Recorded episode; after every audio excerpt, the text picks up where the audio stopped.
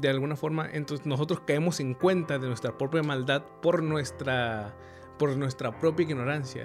Y es ahí donde podemos ir nuevamente a la sabiduría, es decir, a Dios, y ahí encontrar, ¿cómo se llama?, la salvación por medio, por medio de Él, y, en este caso por medio de Jesús a través de, de su sacrificio. Ese único Hijo de Dios, ese Cordero perfecto, había muerto en la cruz. Y que ahora la sangre que Él derramó en la cruz era la que me limpiaba mis pecados. Era suficiente para el perdón de los pecados de la raza humana. exactamente. El tema del santuario es, sumamente maravilloso y habla del amor que tiene Dios hacia cada uno de nosotros. Hola, soy Samuel Gómez Gámez. Hola, soy Salomón Santillanes. Y estás escuchando La Verdad Ausente. Bienvenidos. Muy, muy buenos días, Salo. Un placer tenerte aquí de, nuevo este jueves. Eh, un jueves fresco y, triste a la vez. Oscuro, ¿no? Amaneció nublado. Amaneció un poco nublado y fresco, como bien lo dices, pero sí un poco oscuro también. Claro, qué bueno que estás aquí y gracias por, por acompañarnos en pues, un programa más ¿no? de, la, de la verdad docente. Hoy con un tema muy interesante. Eh, creo que un tema muy poco abordado. Sí. En en otros lugares. De hecho, no, no conozco a eh, muchas personas, denominaciones que aborden estos temas, ¿no? Que sinceramente son de suma importancia para eh, la fe cristiana. Entonces, pues bueno, vamos a hablar hoy acerca del santuario, ¿no? La verdad acerca del santuario. Sí, es, es un tema a veces también como el que expusimos en el, episodio anterior, ¿no? de hacer que las profecías, eh, también es un tema creo que es un poco mal entendido, o mejor dicho, no es muy bien entendido. A veces algunas dudas, algunos conceptos que no quedan, que no quedan claros como tal, y, y pues eso nos hace también, pues, dudar, ¿no? No entenderlo en, en su plenitud, y va muy de la mano, siento yo, lo que vimos anteriormente de las profecías y, y el santuario, ¿no? Que es lo que vamos a ver el día de hoy, ¿no? Y queremos eh, eh, invitar a la gente a que exponga lo que puede saber, ¿no? Que, que entiende, eh, que, que, conoce, si hay algunas dudas, algunos conceptos que tal vez para ellos no han quedado un poco claros, ¿no? O, tienen dudas en algún punto. Tal vez aquí las podamos responder en el transcurso del, del, capítulo o tal vez en su momento ya de forma más personal podemos, podemos ayudarles a contestar, ¿no? Y bueno, para, para dar inicio con, el, con este, este tema, ¿no? Porque ya siempre se nos acaba el tiempo. Sí. Así que vamos a empezar. Vamos a, vamos a entrar de lleno, de lleno a esto. ¿Y qué es el santuario, Salo? O sea, para empezar, ¿no? ¿Qué, ¿Qué entendemos por santuario? ¿A qué nos referimos cuando hablamos del santuario? Fíjate que es bien interesante porque podemos buscar un significado bíblico incluso, ¿no? De, de qué puede ser un santuario, ¿no? Pero creo que una de las cosas eh, que mencionábamos ahorita fuera, fuera del aire antes de comenzar, pues es un lugar donde Dios puede habitar, ¿no? Aquí pude buscar aquí el santuario, ¿no? Que, que sí puede significar, ¿no? El santuario, y lo pone más en, en términos celestial, es el lugar donde Dios mora, lugar de reunión, de adoración, y donde Él manifiesta su voluntad, juicio y perdón. Entonces, si lo vemos a, digamos, de forma más bíblica, más celestial, pues es el lugar donde Dios está, donde Dios, lo que acabamos de leer, ¿no? Pero si lo vemos más de una forma nosotros hoy en día, eh, puede ser que el, santuario, a, nuestra, a nuestro entender, pues puede ser una iglesia, ¿no? Porque es donde se espera que Dios more en todas las, en, las diferentes iglesias. Pero si ustedes se pueden a, investigar un poquito, se van a dar cuenta que pocas iglesias o pocas denominaciones pues tienen un concepto, tienen un, una postura en cuanto al santuario, ¿no? Pero bíblicamente en los primeros capítulos de la Biblia eh, Dios da algunas indicaciones, Dios da algunas órdenes donde, e instrucciones donde una de las, eh, la razón principal para crear este santuario es para que Él more es para que Él habite en medio de su pueblo. Si recordamos un poquito, tanto en la historia, en la Biblia y lo que hemos venido compartiendo con ustedes, eh, desde la entrada del pecado, que lo vimos hace algunos capítulos anteriores, eh, la desobediencia de Adán y Eva, eh, pues el, poder ser expulsados del jardín y, y se separó, ¿no? Se separó esta relación de Dios con, con el ser humano, ¿no? Y vinieron muchos otros acontecimientos, momentos, pero llega un punto en el que Dios quiere, pues, intenta, intenta volver a, a unir al ser humano con Él, ¿no? Quiere estar cerca del ser humano, quiere decirle que para Él es importante, que, que, que lo ama, o sea, que es, es su hijo y quiere lo mejor para, para Él, ¿no? Entonces es por eso que eh, después de intentar, después de hacer algunas cosas, algunos arreglos, eh, pues Dios da algunas instrucciones acerca de esto. Mira, vamos a buscar. Éxodo, ¿no? Sí, es creo que Éxodo. 25, 8 y 9, por favor. Aquí está. El 8 y el 9. Ah, dice, y hará un santuario para mí y habitaré en medio de ellos. Conforme a todo lo que yo, yo te muestre, el diseño del tabernáculo y el diseño de todos sus utensilios, así lo haréis. Entonces, aquí nos damos cuenta de que después de algunos intentos, tal vez fallidos, de parte de, Dios lo intentaba, pero como lo sabemos, Dios no nos puede obligar, Dios no nos puede tomar decisiones por nosotros. Entonces, en tanto intento, intento, a lo mejor algunas cosas salían bien, algunas cosas en cuanto a Dios quería estar con su pueblo, con los seres humanos, con sus hijos, salían bien, en cuanto a otras cosas no salían tan bien. Pero ya en Éxodo nos damos cuenta de que Dios tiene un pueblo escogido, ¿no? Eh, el pueblo de Israel. Entonces, ese pueblo es con el que Dios quiere comunicarse. Ese pueblo es con el que Dios quiere entablar una relación más cercana. Que el pueblo sepa, sienta y tenga la seguridad y esa certeza de que Dios está con ellos.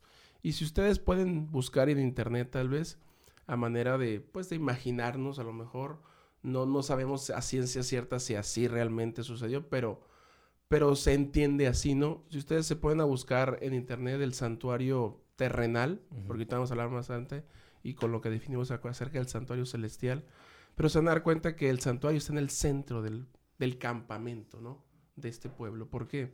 Porque Dios quería estar en derredor. Quería ser ese centro, así como quiere ser el centro de nuestra vida. Y lo más importante, pues, Él sigue, pues, ayudándonos a que pueda ser el, ese, y en el y en el templo no en este en este santuario que se construyó primeramente en la tierra eh, ¿qué, se celebraba qué actos se realizaban eh, no sé o sea qué es qué es lo que se vivía no dentro del, santuario Ok. como bien lo, lo expresé ahorita en, en, la definición no eh, el santuario tenía tenía partes no sé si lo quieras poner aquí para que la gente que nos ve lo pueda lo pueda entender así, ¿no?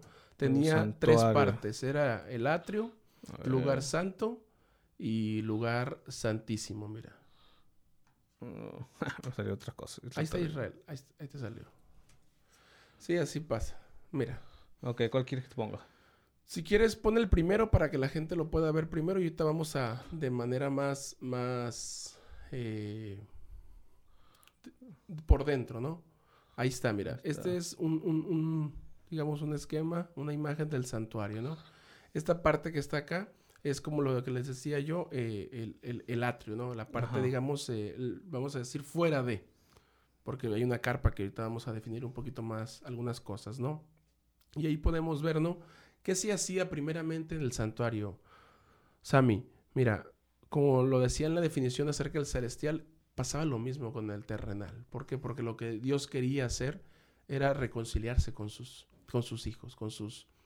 Eh, sí, con sus hijos, te digo. Entonces, ¿qué se necesitaba hacer después de que esto se construye? Bueno, buscar una, un perdón. Si alguien fallaba, si alguien se equivocaba, era como un tipo de plan de salvación. Vaya. ¿Por qué? Porque era un asunto de yo cometí un pecado, yo fallé, yo me equivoqué, y la Biblia dice que la paga del pecado es muerte. Pero pues yo no quiero morir.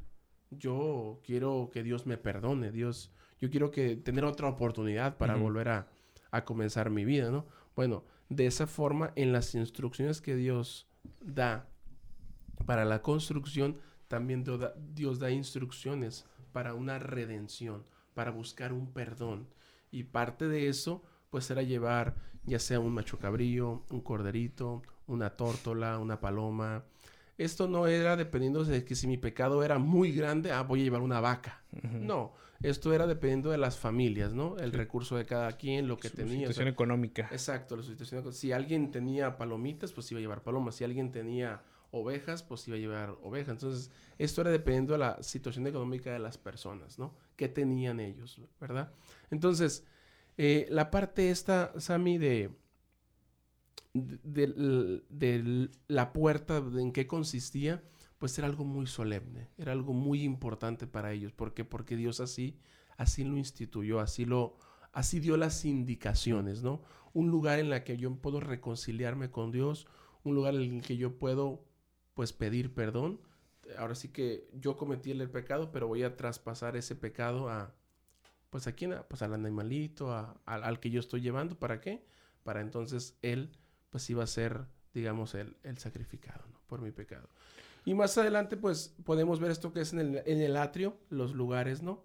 Eh, y ya más adelante, si quieres, pon una, una imagen de dentro para que la gente pueda ver más específicamente dentro o dejamos esto.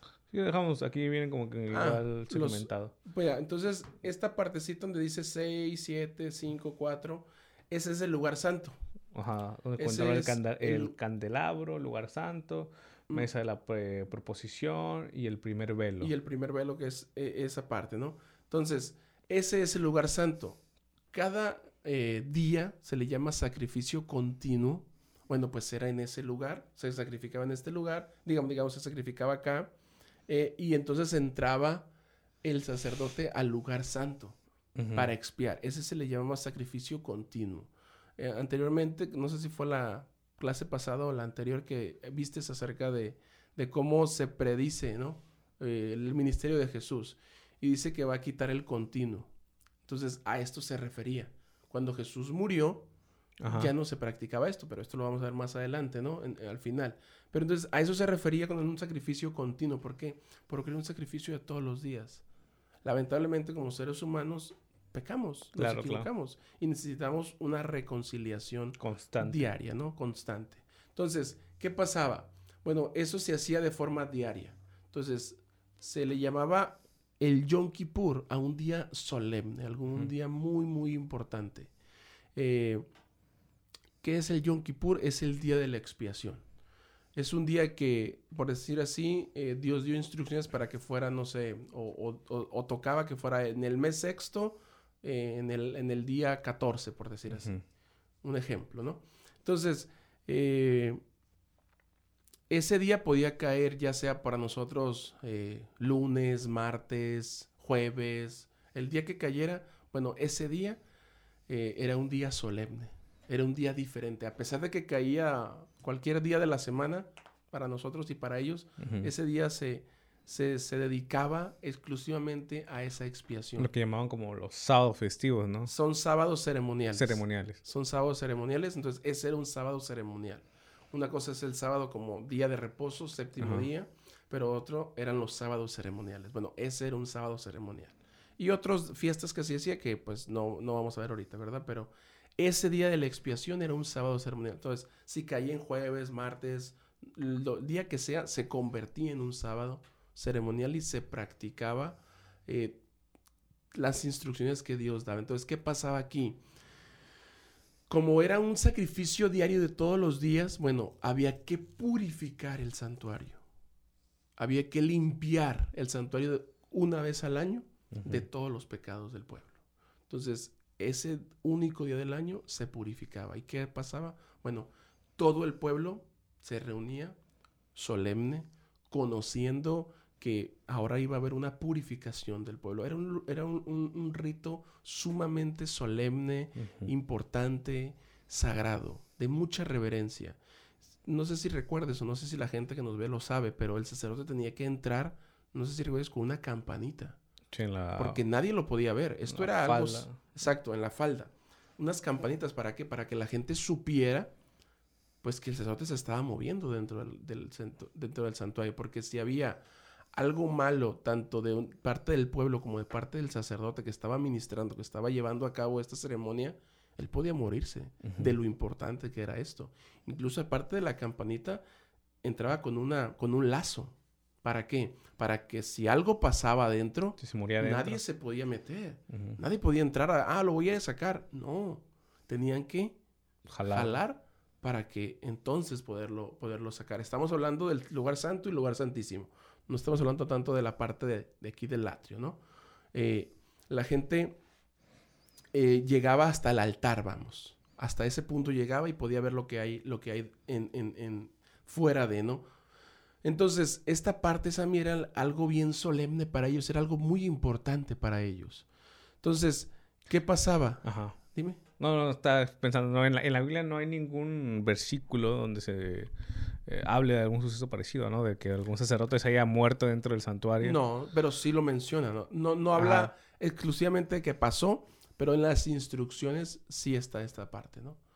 Sí, sí, sí pasa, sí, sí. O sea, digamos, no pasa, quise decir, pero sí en las instrucciones está. Ajá. Y Lo si está que- es por alguna razón, ¿no? Imagino, tal vez. Y lo que sí pasó en algunos pasajes eh, es Nabat de Abiú, un fuego extraño, dentro del... No recuerdo si fue en el santuario o en, o en la casa de Dios, ahorita no recuerdo exactamente el, el- el- el suceso, pero fue un fuego extraño. ¿Qué significa un fuego extraño? Bueno, pues fue un, una ofrenda que Dios no pidió, que Dios no dio esas instrucciones, no dio esas órdenes. Y mezclar lo santo con lo profano es ira para Dios y es enojo. Y dice el texto eh, que la tierra los tragó, murieron. Entonces, otro acontecimiento es lo que pasa, lo que mencionaste ahorita, si pasó algo similar es eh, cuando el sacerdote pasa al lugar santísimo, ese día que estábamos mencionando, el día solemne, el sábado ceremonial, el día de la expiación, es para poder purificar, es para poder, eh, se sacri- es, es, hay dos corderitos, eh, uno es para Jehová, se echan suerte en estos dos corderitos, uno es para Jehová y otro es para Azazel, que es, representa a Satanás, representa los pecados. Entonces, el corderito que es para Jehová es llevado al santuario, es degollado, su sangre no es expiada en el lugar santo, no, sino que pasa el sacerdote al lugar santísimo para purificar y para expiar.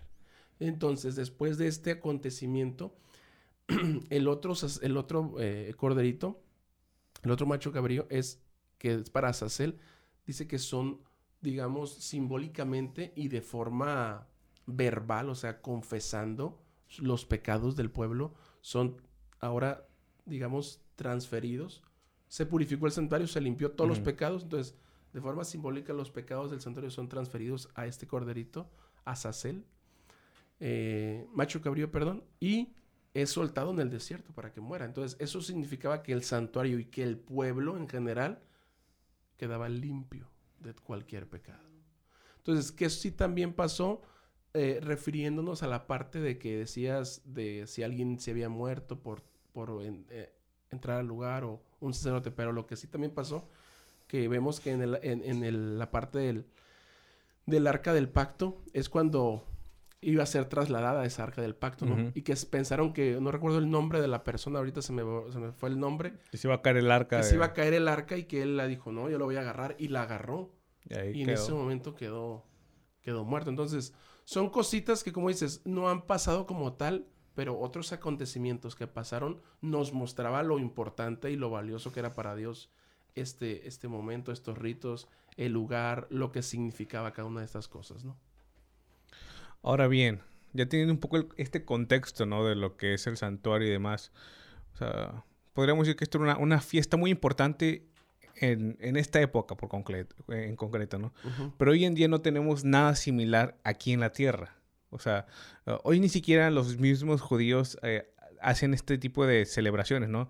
En los, los judíos como tal ya no hacen eh, sacrificios, eh, tienen algunas fiestas, sí, Mm. pero, pero toda esta parte del santuario ya no, no se realiza per se en, en la, en, la cultura, en la cultura judía. En primera parte porque, bueno, ellos dicen que hasta que no se construya un sa- santuario, eh, no se podrá volver a, a instaurar ¿no? todo el sistema, el sistema ceremonial. Nosotros tenemos otra, otra teoría con, con respecto a eso, ¿no? Pero, eh, en, ahora, si esto lo queremos trasladar al ámbito cristiano, ¿no? Que pues, es a donde pertenecemos, ¿no? ¿Cuál es la importancia hoy, hoy del santuario? ¿O por qué existen doctrinas que hablan acerca del santuario? Y esto cómo se aplica a nuestras vidas, no a nuestra fe. porque es un tema relevante al cual debemos, debamos mirar, ¿no? estudiar y analizar, y de alguna forma también volverlo parte de nuestra, de nuestra fe, de nuestra doctrina, de, nuestro dogma. Mira, bueno, en primer lugar, eh, esto fue muy importante en el Antiguo Testamento. Lo, hemos, si ustedes lo estudian, se dar cuenta de la importancia que esto tenía en el Antiguo Testamento como un método para reconciliarnos con Dios, como el método para pedir perdón a Dios, limpiar nuestros pecados y como decíamos, tener una segunda oportunidad, tener otra oportunidad para hacer las cosas bien, hacer las cosas correctas. En el Nuevo Testamento, Jesús vino a esta tierra, ¿verdad? Jesús vino a hacer su ministerio en esta tierra, ¿no? Entonces, cuando Jesús viene eh, y hace su ministerio y muere en la cruz, es que esto se termina. Creo que no recuerdo si lo mencioné, lo mencionamos cuando hablamos la semana antepasada o esta semana acerca de las profecías o que vimos un poquito acerca de... Creo que fue en el sábado que estamos hablando. Cuando hablamos del sábado, no recuerdo exactamente, pero si ustedes, eh, y creo que leímos esa cita esa vez, que si ustedes recuerdan cuando Jesús iba a ser, estaba a punto de morir, estaba crucificado, eh, el sacerdote estaba listo para ofrecer porque había un sacrificio matutino y un sacrificio vespertino, un sacrificio por la tarde. Entonces estaba listo para hacer ese sacrificio ese viernes por la tarde pero no pudo hacerlo porque en primer lugar cuando Jesús muere hubo un terremoto. Entonces, ahorita podemos ver así el santuario, ¿no? Pero posteriormente ya se convierte en una iglesia, ¿verdad? En un templo. En un templo. Y ese lugar santo, ese, eh, perdón, ese, ese lugar santísimo, ese lugar que está hasta atrás del templo y nadie puede verlo, solamente el sacerdote puede entrar ahí y puede interceder, vaya, por, por los pecados de, de la iglesia, del pueblo. Entonces, cuando esto sucede, que les estoy contando, eh, cuando el sacerdote quiere hacer ese sacrificio, dice que en primer lugar hay un terremoto y que la cortina el velo. que dividía, el velo que dividía la iglesia y el lugar santísimo que nadie podía ver, dicen que se rasgó y se abrió. Y la gente que jamás había visto, que nunca se había visto, ese lugar lo podían ver ahora. Entonces, ¿Qué nos hace pensar o qué, cómo, podemos entender esta parte? Bueno, significaba que Jesús, ese único Hijo de Dios, ese Cordero perfecto, había muerto en la cruz. Y que ahora la sangre que Él derramó en la cruz era la que me limpiaba mis pecados. Era suficiente para el perdón de los pecados de la raza humana. exactamente, era, era la que limpiaba mis pecados y era lo que yo necesitaba, era ir a Él. Eh, creo que es Isaías 1, 19, 18, no recuerdo si es uno de los versículos que dice, venid luego, dice Jehová, y estemos a cuentas. Si tus pecados fueran como la grana, como la nieve serán emblanquecidos. Y si fueran rojos como el carmesí, vendrán a ser como blanca lana. Entonces, ahora este asunto del santuario iba a cambiar, Sammy. ¿Por qué? Porque ya no había la necesidad, como tú lo decías, de que esto se canceló aunque no lo reconocieron como tal y no lo reconocen como tal algunas denominaciones, sobre todo la, parte de los judíos de por allá, esto vino a, consumarse, a, terminarse. ¿Por qué? Porque el Hijo de Dios había muerto y ahora Él era el que nos limpiaba. De todo. Él cumplía esa función. Él ahora comienza a hacer esa función de sacerdote. ¿De qué? De limpiar nuestros pecados, de poder confesar esos pecados a Él, ir delante de Él en oración, eh, de forma personal, porque hay oraciones de diferente tipo, públicas, rutinarias, de todos los días, pero tiene que haber una parte en la que yo tengo que orar a Dios y decirle, Señor, ¿sabes qué? Me equivoqué. O sea, ¿sabes qué? Cometí este pecado, hice esto, eh, no lo sé. Eh, confesárselos a Él. Y eso es la parte en la que la gente a veces, pues a veces no comparte estas ideas con, con nosotros, ¿no? Creo que también una de las partes muy importantes en las cuales, o sea, analizando un poco de eh, por qué se dejó esto del santuario, ¿no? Y es que el santuario también mm, presentaba, ah, era como un ejemplo, ¿no? De lo que iba a suceder eh, también en el cielo, ¿no? Es que toda la Biblia tiene un, significado, ¿no? Y nos muestra siempre el plan de Dios con respecto al, al futuro de la humanidad, ¿no? Entonces, e, e, estos ritos que se llevaban a cabo en, tierra, ¿no? Reflejaban un poco, tal vez incluso de, una forma imperfecta, ¿no? Lo que se iba a llevar en el cielo, ¿no? A favor del ser humano. Entonces, cuando, cuando Jesús muere, ¿no? cuando Jesús muere eh, y después es llevado al cielo, ¿no? Bien dices, se termina todos los ritos ceremoniales aquí en la tierra. Pero ahora esa ceremonia se empezó a llevar a cabo en el cielo. Exacto. Entonces, ya con ese entendimiento, ¿no? El, ser humano ya podía entender, ¿no? ¿Qué es lo que estaba, qué es lo que iba a suceder, ¿no? ¿Por qué? Porque durante, podríamos decir, miles de años, ¿no? Cientos de años, podríamos decirlo así, cientos, tal vez y miles de años se llevó a cabo e, e, ese rito, ¿no? dentro, dentro del pueblo. Entonces, ok, ya teniendo en claro esto, ya sabemos, ya sabrían, o incluso hoy ya sabemos, ¿no? Lo que sucede en el cielo en favor de la expresión de, los pecados del ser humano. Entonces, el poder entender esto, ¿no? El que nosotros lo entendamos y sepamos, ¿no? Todo el, desarrollo que se está llevando a favor, ¿no? De la expresión de nuestros pecados en el cielo, eh, nos sirve también como consuelo y esperanza, ¿no? Que si bien ya no podemos, eh, ya no hacemos este ritual, ¿no?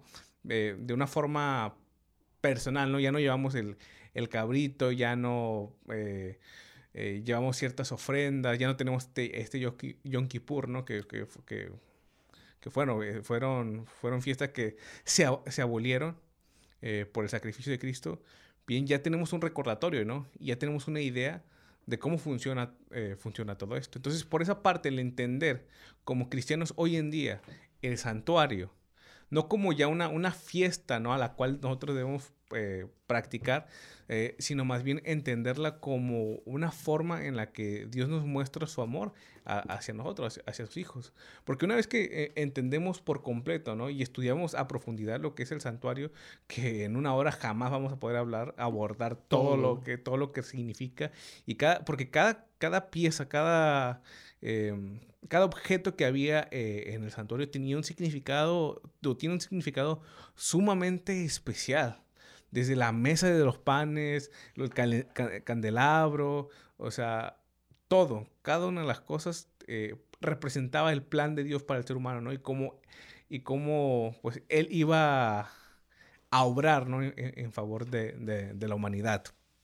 Entonces, creo que por eso eh, en esa parte entender el, santuario hoy en día como, como cristianos es muy importante. Y, y, bien no es que estamos siendo... Porque muchas veces también se, acusa ¿no? de, legalismo, ¿no? De que no, es que cómo siguen creyendo eh, en eso, ¿no? Cómo siguen creyendo en el santuario, si bien eh, la Biblia, no, no, no, o sea, siento, más bien, ¿no? el tema del santuario es, es, sumamente maravilloso y habla del amor que tiene Dios hacia cada uno de nosotros. Entonces, más allá de, acto legalismo, ¿no? O, de o que nos acusen tradicionalistas o de judaizantes, ¿no? No, no, más bien es el acto o el significado que tiene todo esto.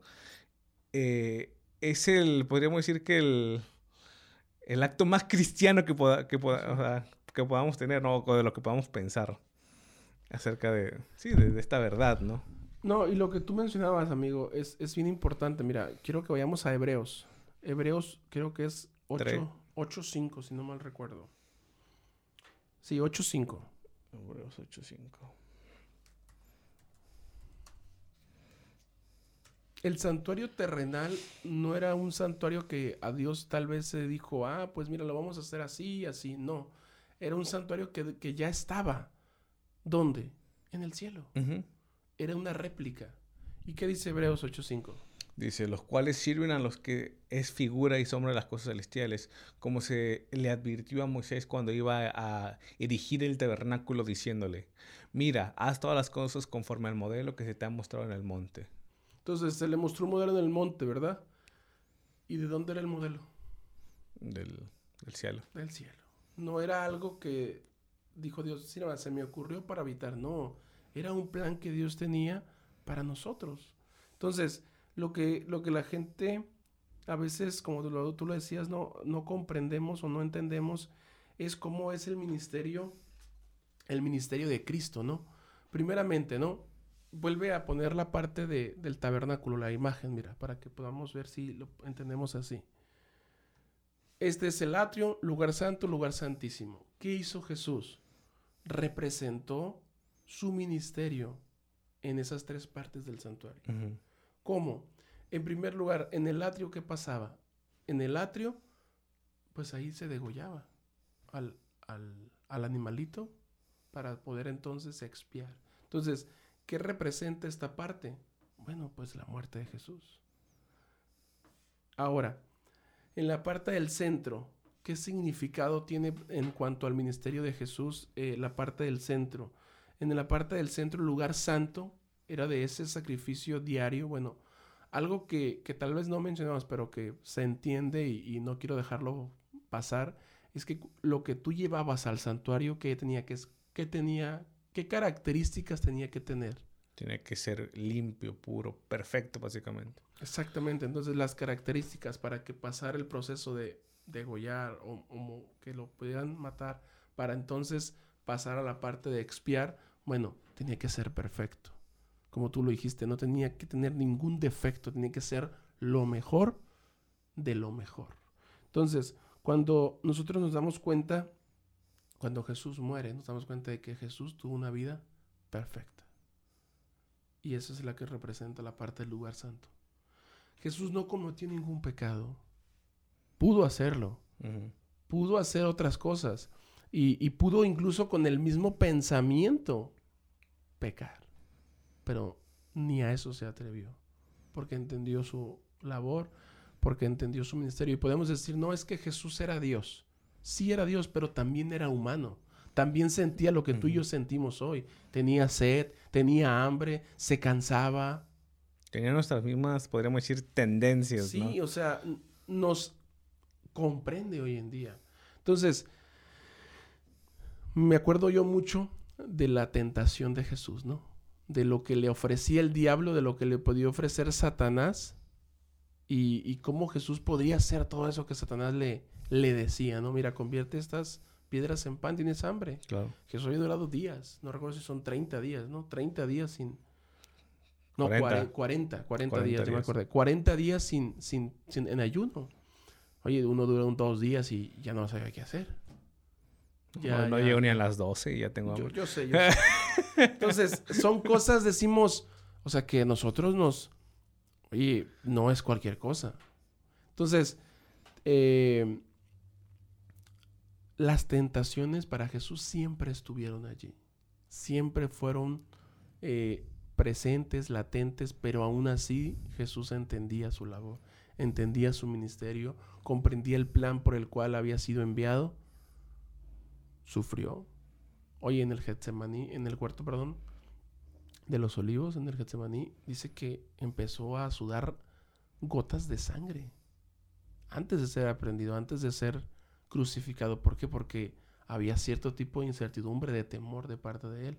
Mira, entiendo cómo tienen que ser las cosas, pero no quiero que sea como yo quiero, le decía a su padre, sino como tú, como tú quieres. Entonces, ¿a qué grado de tal vez estrés, temor, miedo había llegado Jesús para... ahora la pregunta que se me viene, o sea, eh, bueno, muchos hablan, ¿no? De que pues, Jesús muere, sí, muere en la cruz y que su sangre es, suficiente, ¿no? Para la redención de los pecados. Eh, eh, en esta parte, o sea,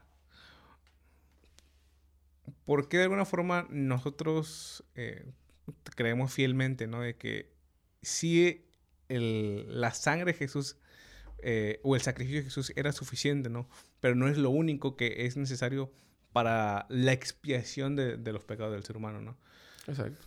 O sea, ¿por, ¿por qué podríamos decir que solamente la muerte de Jesús, eh, siendo muy necesaria y siendo una parte clave y de suma importancia eh, en, el plan de salvación, no es lo único necesario para, eh, pues para completar todo, ¿no? Claro, sí, porque era como que un, un plan diseñado perfectamente para la salvación del ser humano.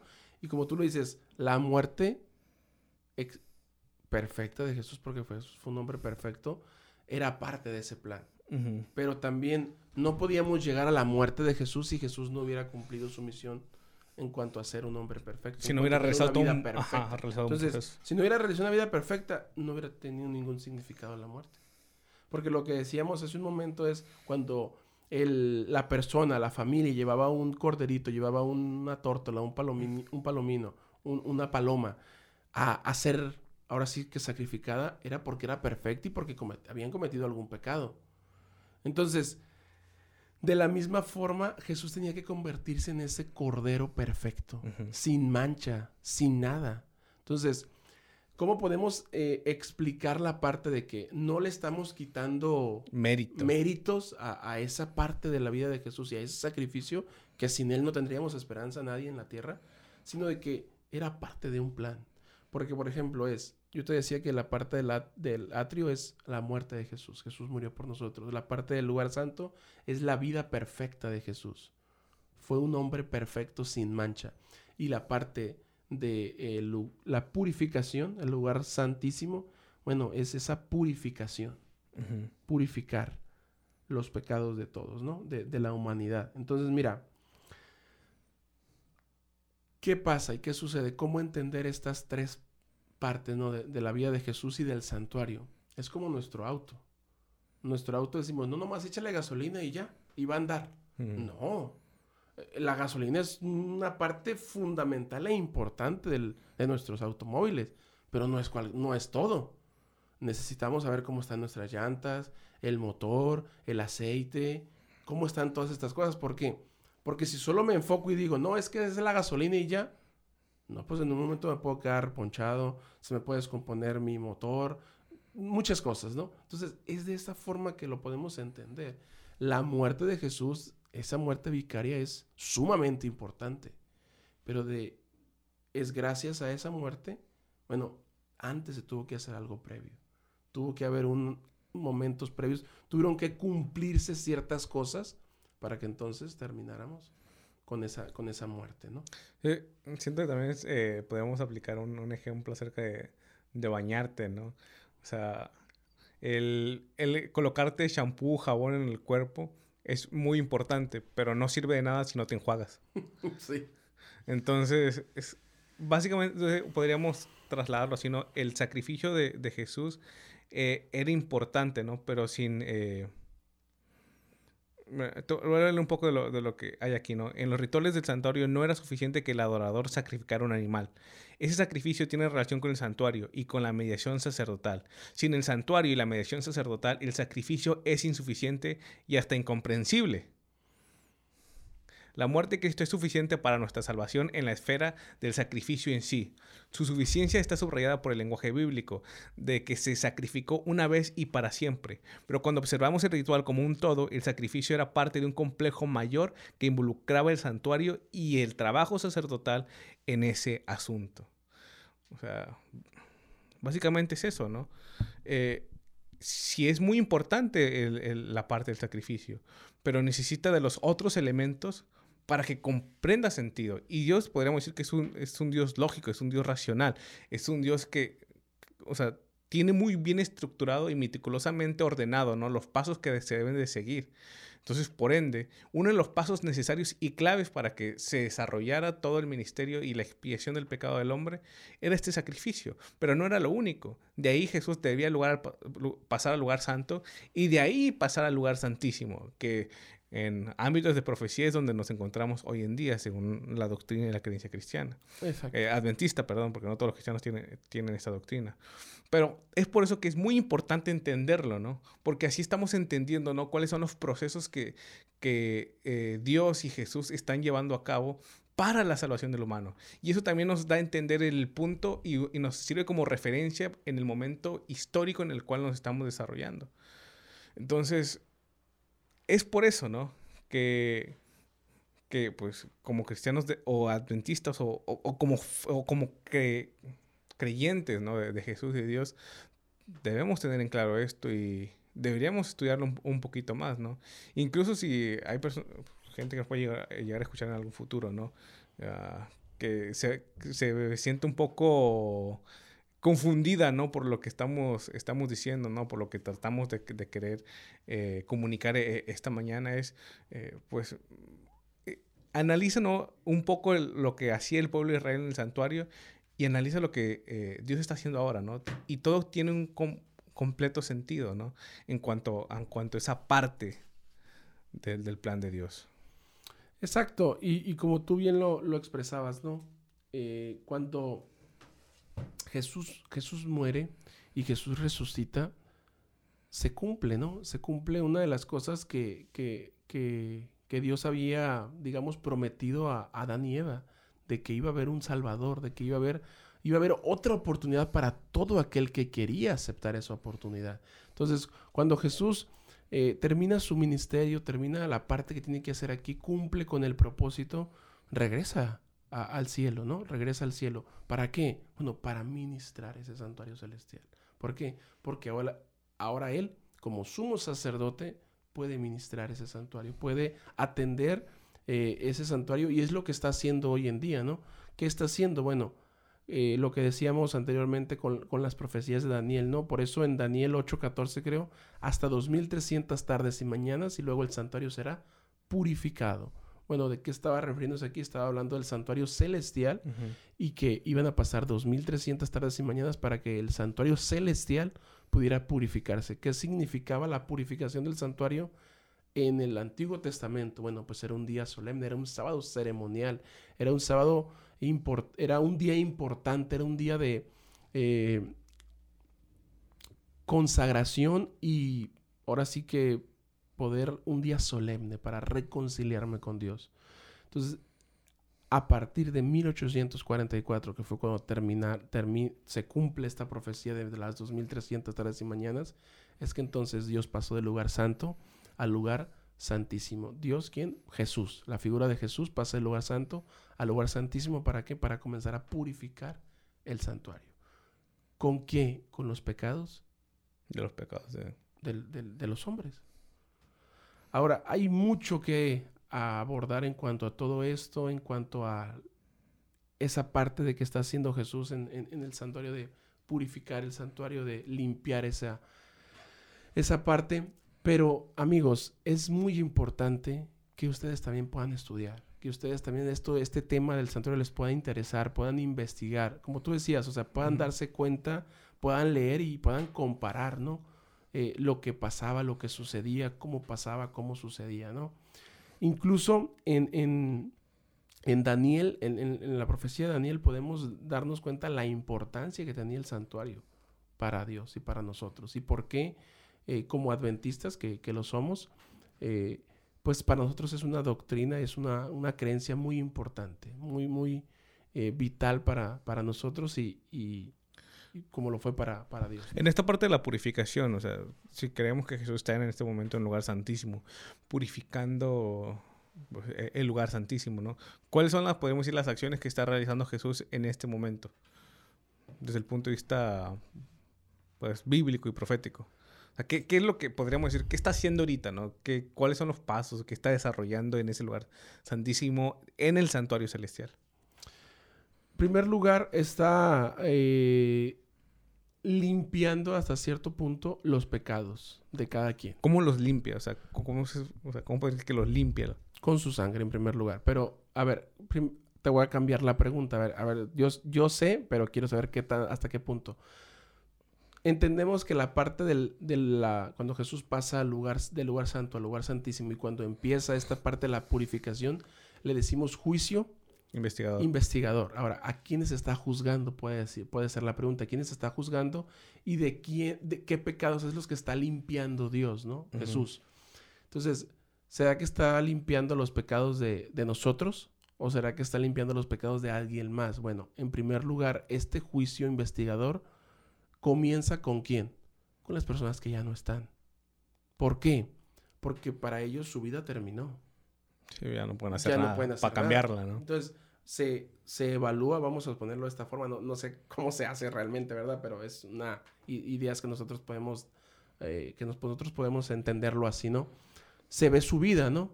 Quién fue, qué hizo, eh, todo, todo, lo que, todo lo que tiene que ver con él y su vida, ¿no? Entonces, es que se, se limpian sus pecados si así él lo deseó, si él lo aceptó en su corazón, si él quiso enderezar su vida y entrar al camino correcto, al camino que Dios le estaba ofreciendo, o lamentablemente no quiso. Entonces no significa que Dios va a agarrar a esa, esa persona y va a decir, a ver, vete al cielo. No, significa que va a ser parte de los redimidos cuando Él venga y va a resucitar. O significa de que No, pues tú, tú no hiciste lo correcto. Es como cuando cumple los requisitos del pasaporte, ¿no? Ah, algo así. Se puede entender así. O, del visado, ¿no? O de la visa, ¿no? Se puede entender así. No, no quiere decir que Dios lo está lo está haciendo tal como nosotros lo hacemos, pero así nos lo imaginamos nosotros. Es lo que nuestra imaginación, humana puede llegar a... Entonces te digo, o sea, yo siento que esta es la parte en la que Jesús está... De esa forma es la que Jesús está limpiando estos pecados. Ya que se termina con los muertos, bueno, ahora son los vivos. Y podemos decir, pero ¿cómo lo va a hacer con los vivos? Como lo decíamos anteriormente en las clases, por sus frutos lo conoceréis. Entonces, ¿qué estoy transmitiendo yo? O sea, ¿quién quién soy yo, qué hago yo, cómo la gente me puede identificar como alguien bueno, malo, agradable, amable, servicial. Y no solamente eso, sino en quién creo, que, está puesto como mi primer lugar. Y podemos eh, decir muchos más adjetivos, ¿no? Pero esta es la parte en la que Jesús está limpiando este lugar santísimo, con las personas que ya no están con nosotros. Entonces, para ellos, el juicio es cuando moremos. Por eso siempre decimos, es que yo estoy esperando a Jesús y me estoy preparando. Sí, pero tienes que estar listo todos los días. ¿Por qué? Porque no sabes qué día va a ser tu último día. Y cuando ese día se cumplió, sea hoy, sea mañana, sea en 20 años, sea en 10 años, bueno, en el día en que tú ya no estés respirando, bueno, Jesús ya vino para ti. Y estuviste listo, o estás listo o no estás listo. Esa es, digamos, esa parte delgada en la que uno tiene que reflexionar cada día y prepararse y consagrarse y como decíamos, hablando del santuario, ponerse a cuentas con Dios, decirle, Señor, eh, me equivoqué, perdóname, eh, límpiame con tu sangre, eh, estoy aquí para servirte, quiero hacer lo correcto delante de ti y, poder continuar mi vida tomado de la mano de Él. Y lo que me gusta y, y me encanta es esta parte, mira, vamos a ir a una cita. Porque a veces decimos, no es que Dios no me entiende, no es que Mm. A ver, ¿dónde, ¿dónde la dejé? Igual me surgen, o por ejemplo, otras dudas. Pero bueno, ¿ya tienes la cita? No, a ver, dímela. Yo te digo la cita, pero dímela. Por ejemplo, e, en esta parte, ¿no? Eh, tratando de, de entender esto. Eh, normalmente, constante, constantemente están naciendo y muriendo personas en todo el mundo, ¿no? O sea, ¿Sí?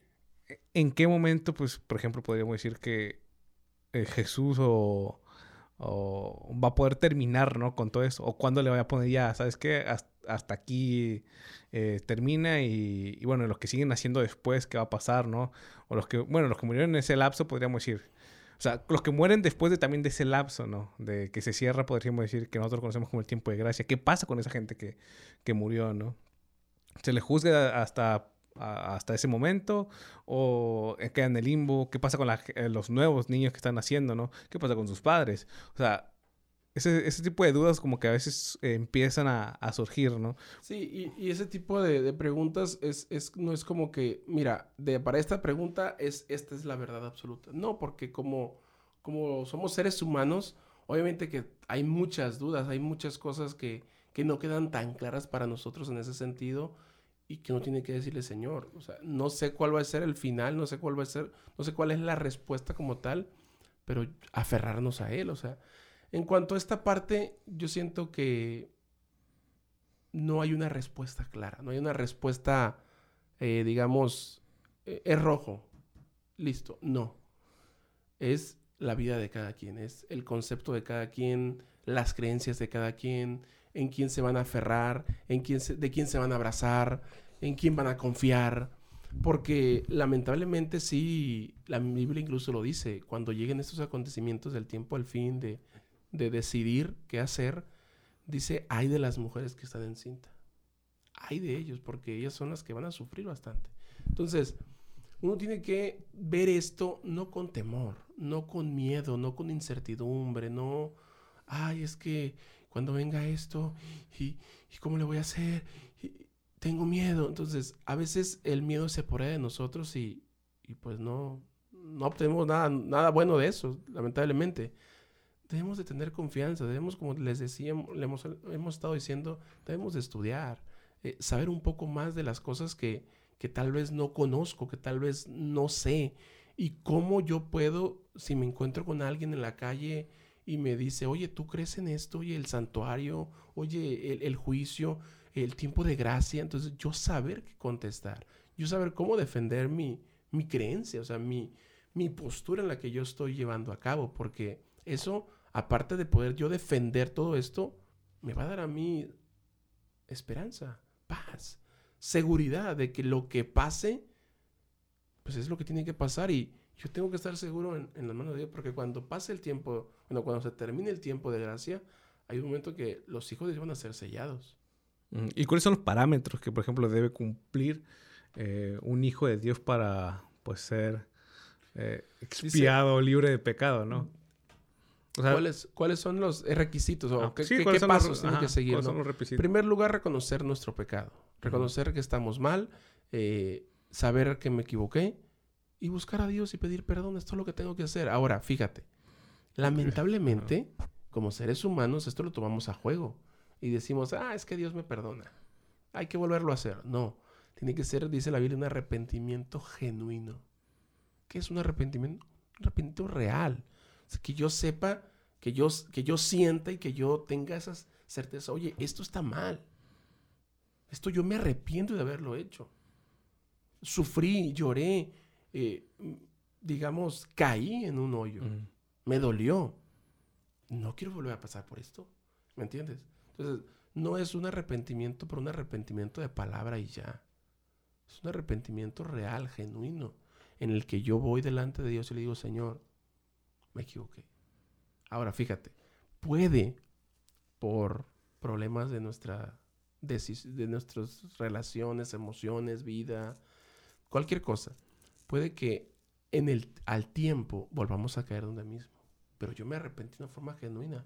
¿Pero por qué volví a caer? Porque somos seres humanos. Y aunque yo pueda ir y le diga, Señor, mira, yo dije en el pasado, que no lo iba a volver a hacer, pero otra vez aquí estoy. A Dios se le olvidó. Porque lo que Dios sí hace es olvidarse de mi pecado. Cuando yo me arrepiento de forma genuina, dice la Biblia que Dios envía mis pecados al fondo del mar. ¿Y cómo podríamos decir que se puede lograr ese arrepentimiento genuino? ¿Cómo, cómo, ¿Cómo lo alcanzamos? Es, una, pregunta difícil y complicada, ¿verdad? Pero yo siento que de forma personal, un, arrepentimiento genuino se logra solamente cuando Dios mora en ti. Cuando Dios es el centro de tu vida, entiendes que fallaste, que le fallaste, pero que puedes eh, recibir su perdón. No lo vas a lograr tú solo con tus méritos, con tus, con tus fuerzas, con tus habilidades, no. Un arrepentimiento genuino se logra solamente cuando Dios está con nosotros. Y lo sientes, lo, lo, percibes, o sea, está, está allí.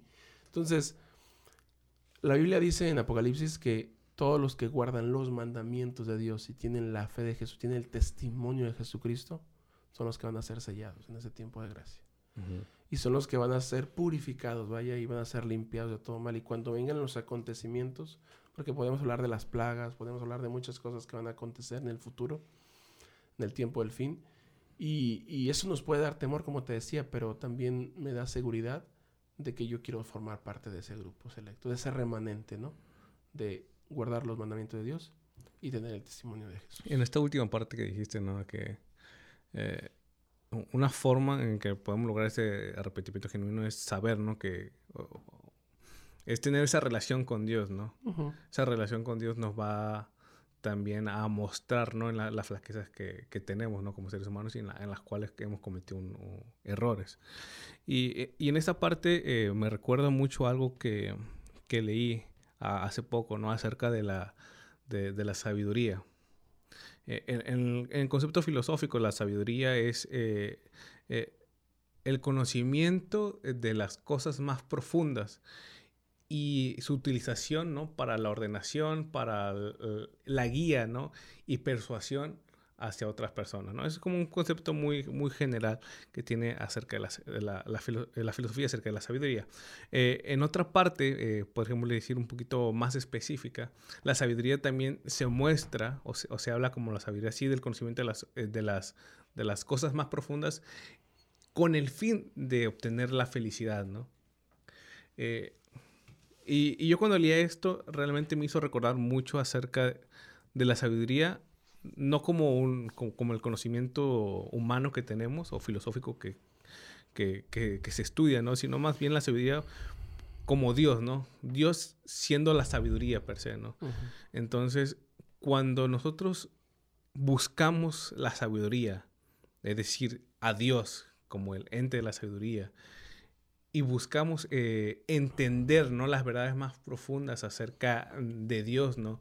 De, su existencia, de, lo que, de sus planes, ¿no? de lo que nos ha, dejado a nosotros. Entonces, en ese momento podemos nosotros aspirar a una verdadera felicidad y a un verdadero conocimiento. ¿no? También Sócrates hablaba ¿no? de que el ser humano actuaba, actúa mal por ignorancia, ¿no? O sea, que muchas cosas en las que nosotros cometemos errores eh, lo hacemos porque realmente no sabemos ¿no? las consecuencias o no sabemos lo que, lo, estamos, lo que, lo que estamos haciendo es malo.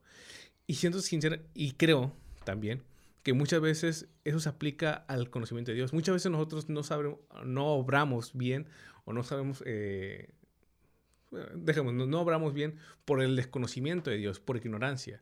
Y ese desconocimiento también nos lleva a la, a la infelicidad, ¿no? Eh, en este caso, siento que cuando nosotros entendemos y comprendemos los planes de Dios, cuando estudiamos a Dios y queremos conocer sus causas más profundas, ¿no? Y tenemos y buscamos ¿no? las razones del por qué no Dios actúa y pues, por ejemplo estos planes maravillosos como el santuario entonces en ese momento es cuando nosotros podemos aspirar no realmente al, a la sabiduría o a, este entendimiento de Dios y por ende, al nosotros alcanzarlo, lo que nosotros estamos haciendo también es, en retrospectiva, viéndonos nosotros en nuestros errores y viendo qué cosas estamos haciendo mal, ¿no?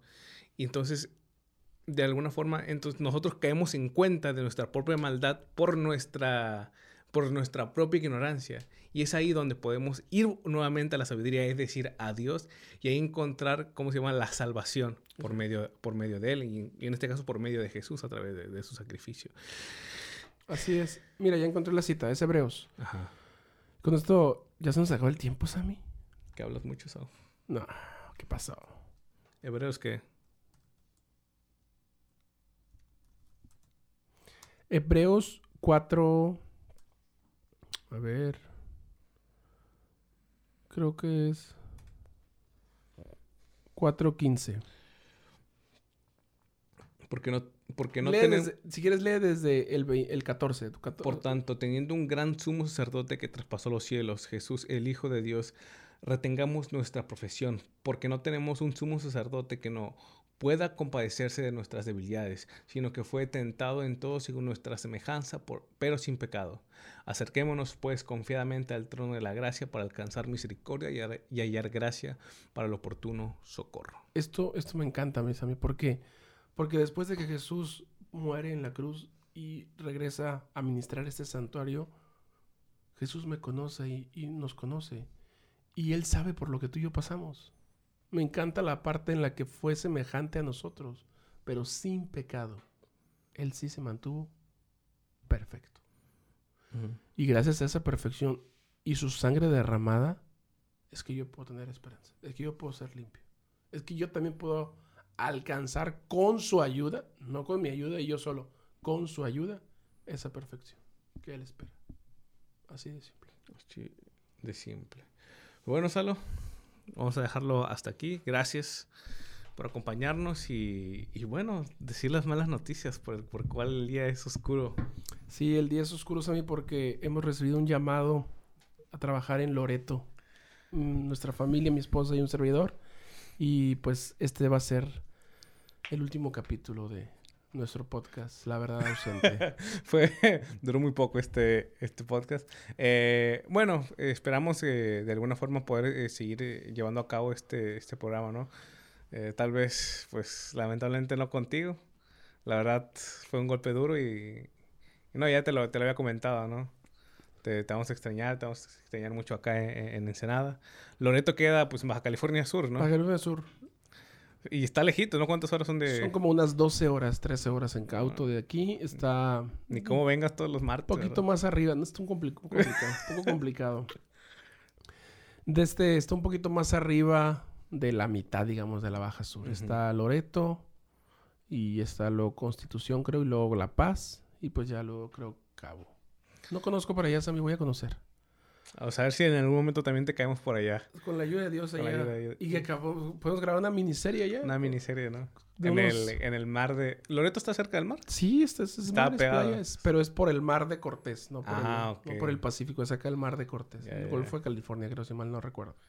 Interesante, ¿no? Pues amigo, pues esperamos que Dios te bendiga en este, este nuevo ministerio que vas a desarrollar allá en, Loreto.